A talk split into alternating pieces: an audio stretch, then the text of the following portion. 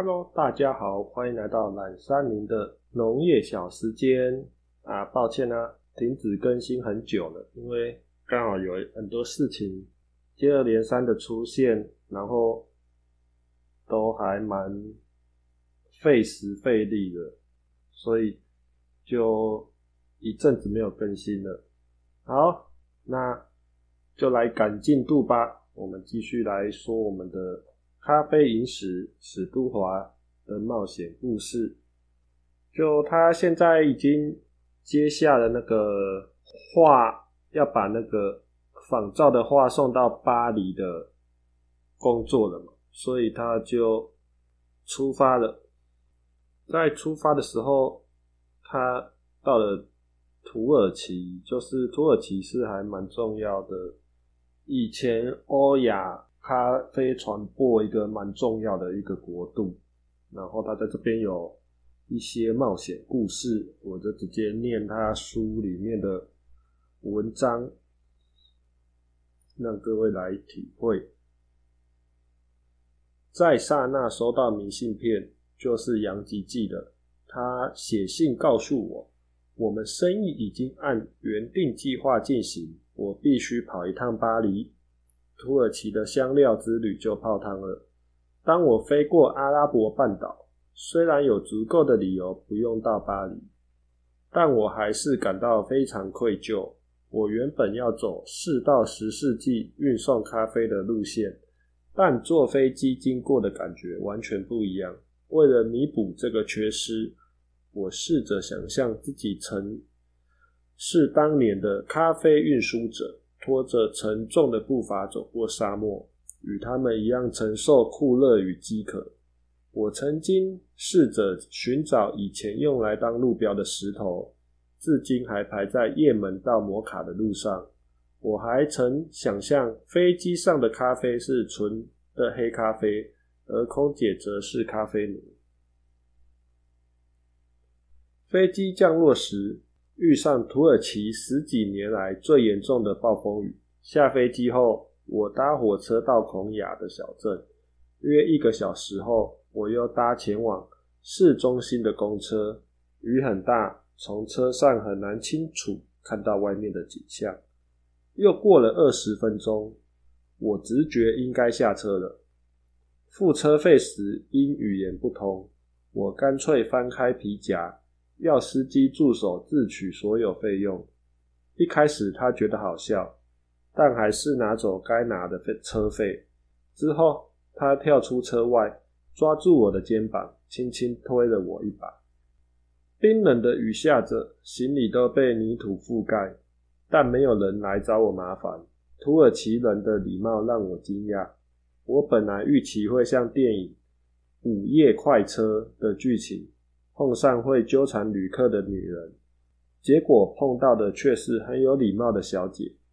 我记得，当飞机顺利降落伊兹米尔，全飞机的人还鼓掌叫好。唯一扫兴的是，机上一位乘客跟我说，孔雅的旅馆非常少，搞不好会沦落到监狱过夜。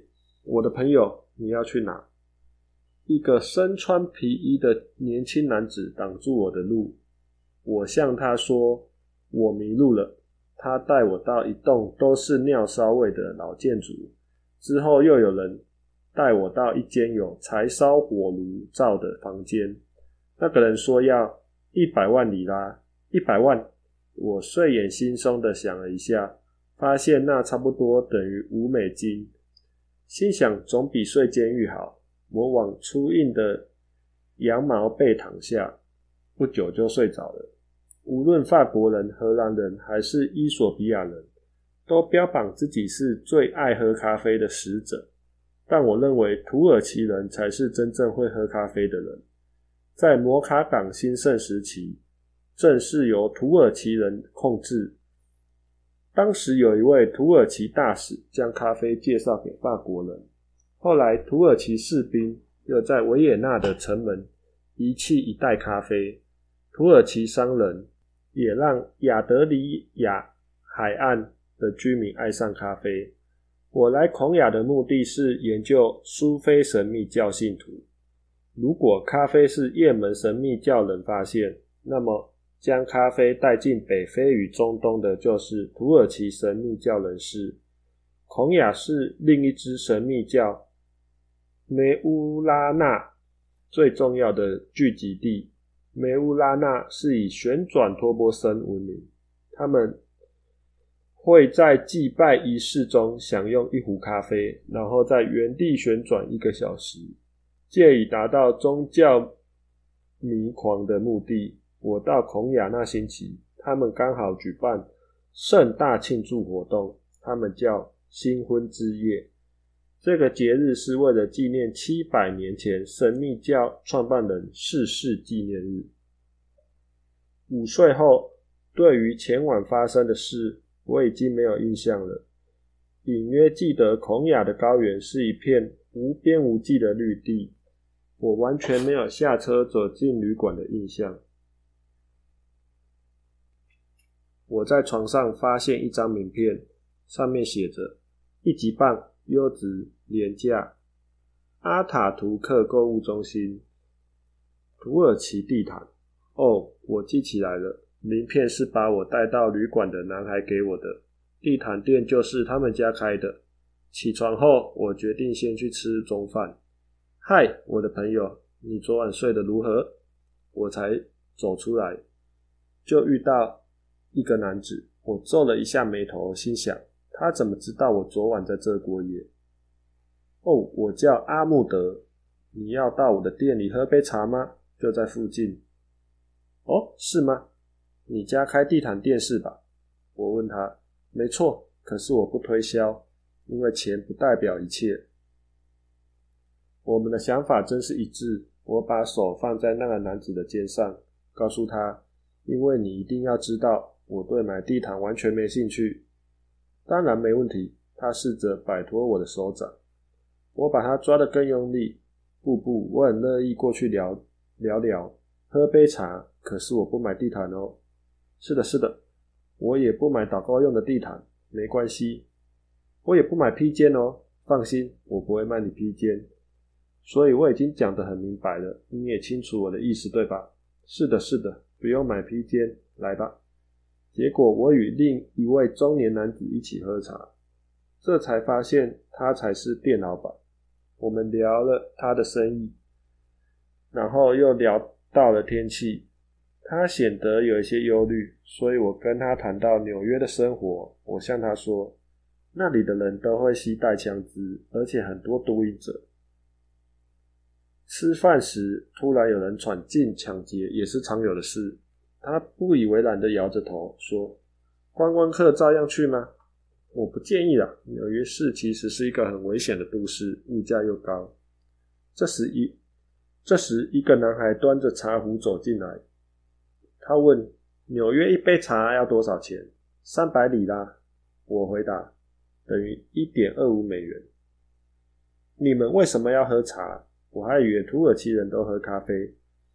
过去可能是了。”可是现在我们都喝茶，这是我们的文化。土耳其现在已经是现代化国家了。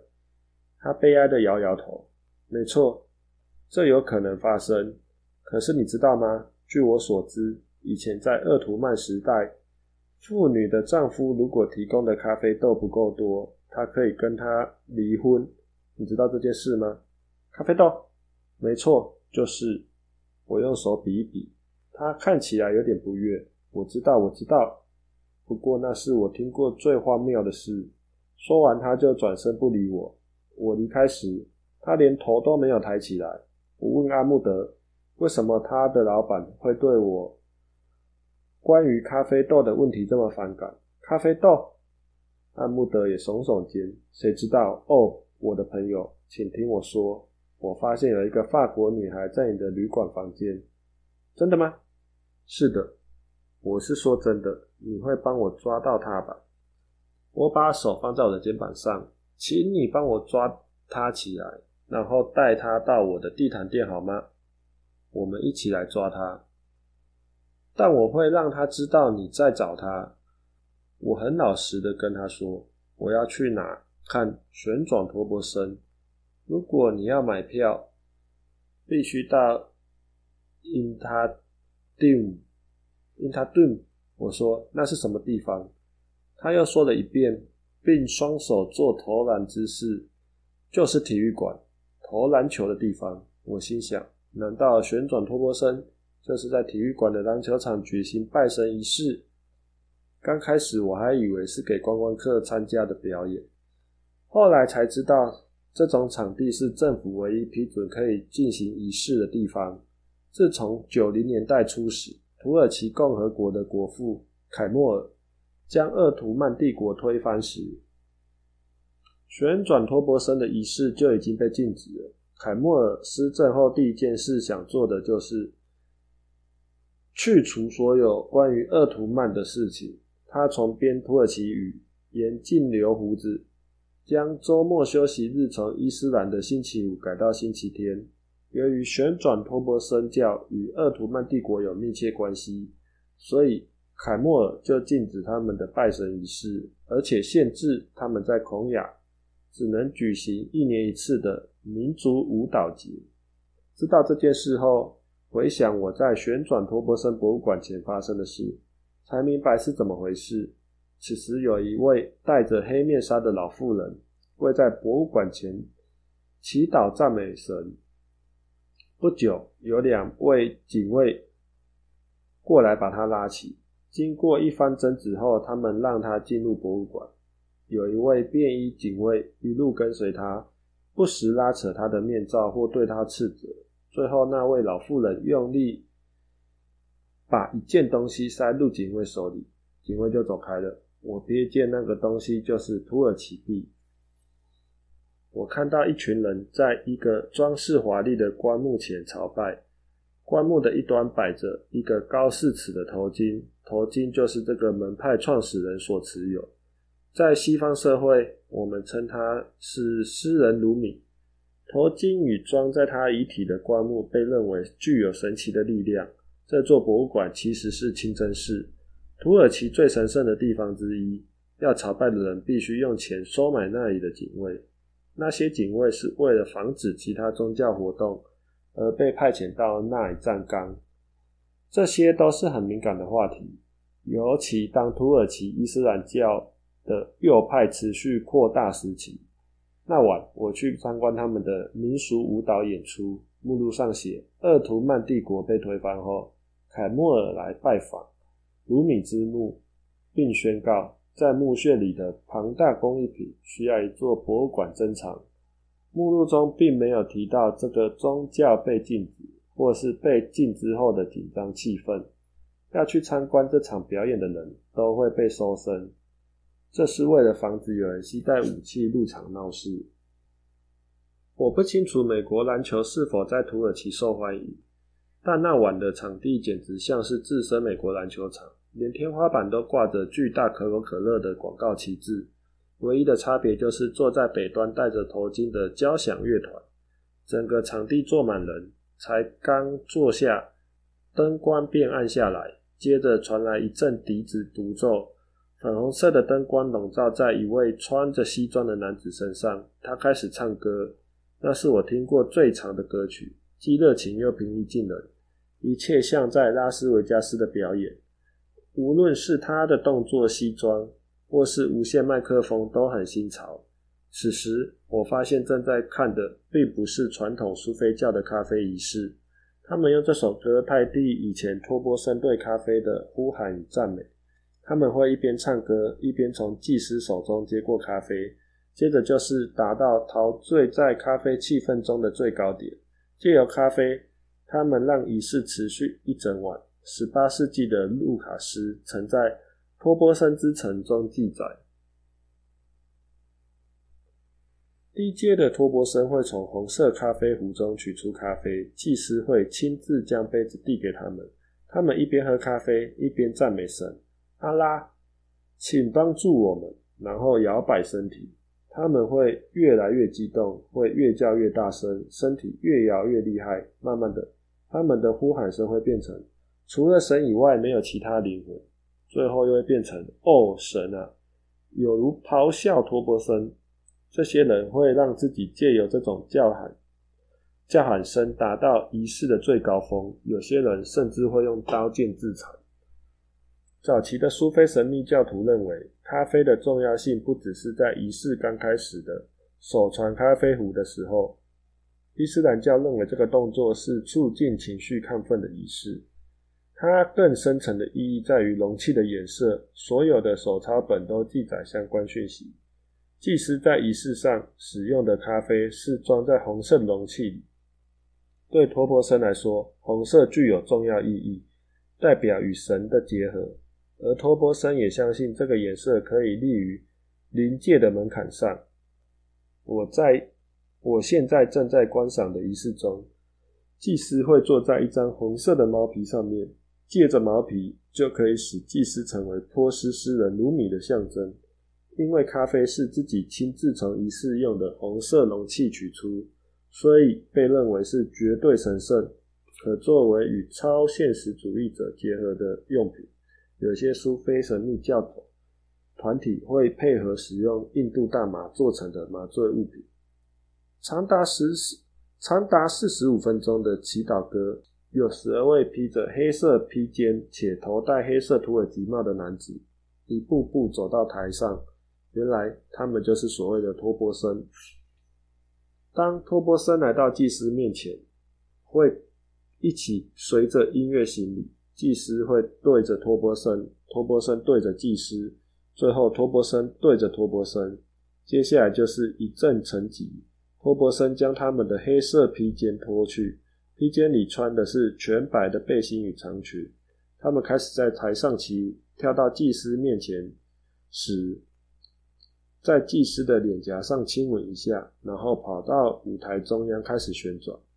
这时，舞台上的男子都挂着微笑，他们白裙因为旋转而盘绕鼓起，他们的旋转看起来似乎很轻松。旋转二十分钟后，托钵僧停下来，又从头。行李亲吻一遍，整个过程重复四遍。每次旋转过程都可以使他们从一个阶段升华到另一个阶段。到最后一次时，托波森成为天上旋转的星星，表示对可兰经的敬意。无论在天上或地上的东西，都可以唤起神的眷顾。这个仪式显然不是设计给人观赏的。我从兴致勃勃看到无聊至极。最后。到类似催眠恍惚状态，这种传统仪式会持续到黎明。有些派别的神职人员为了表现仪式的神力，还会互相用刀互砍。更有些人会呼天喊地的疯狂叫喊。不过，当晚的仪式为了顾虑观众的耐性，托波森只花三个小时就完成整个仪式活动。仪式结束后，托波森穿上他们的长袍。表示再度回到人间。最后有一个矮鹰钩鼻男的男子，也就是整晚都沉默无语的祭司，终于开口说话。